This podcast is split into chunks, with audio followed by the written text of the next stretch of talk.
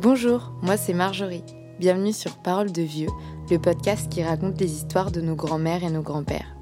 Je suis très heureuse de pouvoir vous présenter ce podcast, car ce projet, ça fait un moment que je l'ai en tête. Pour tout vous raconter, il y a quelques années, j'ai fait du volontariat en maison de retraite, et c'est un moment qui a complètement changé ma vie.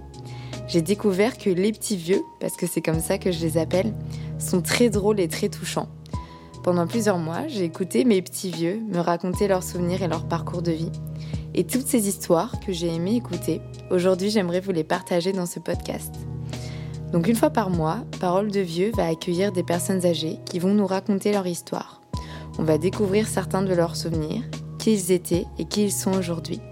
Donc on se retrouve très vite sur les plateformes d'écoute et sur les réseaux sociaux. À bientôt!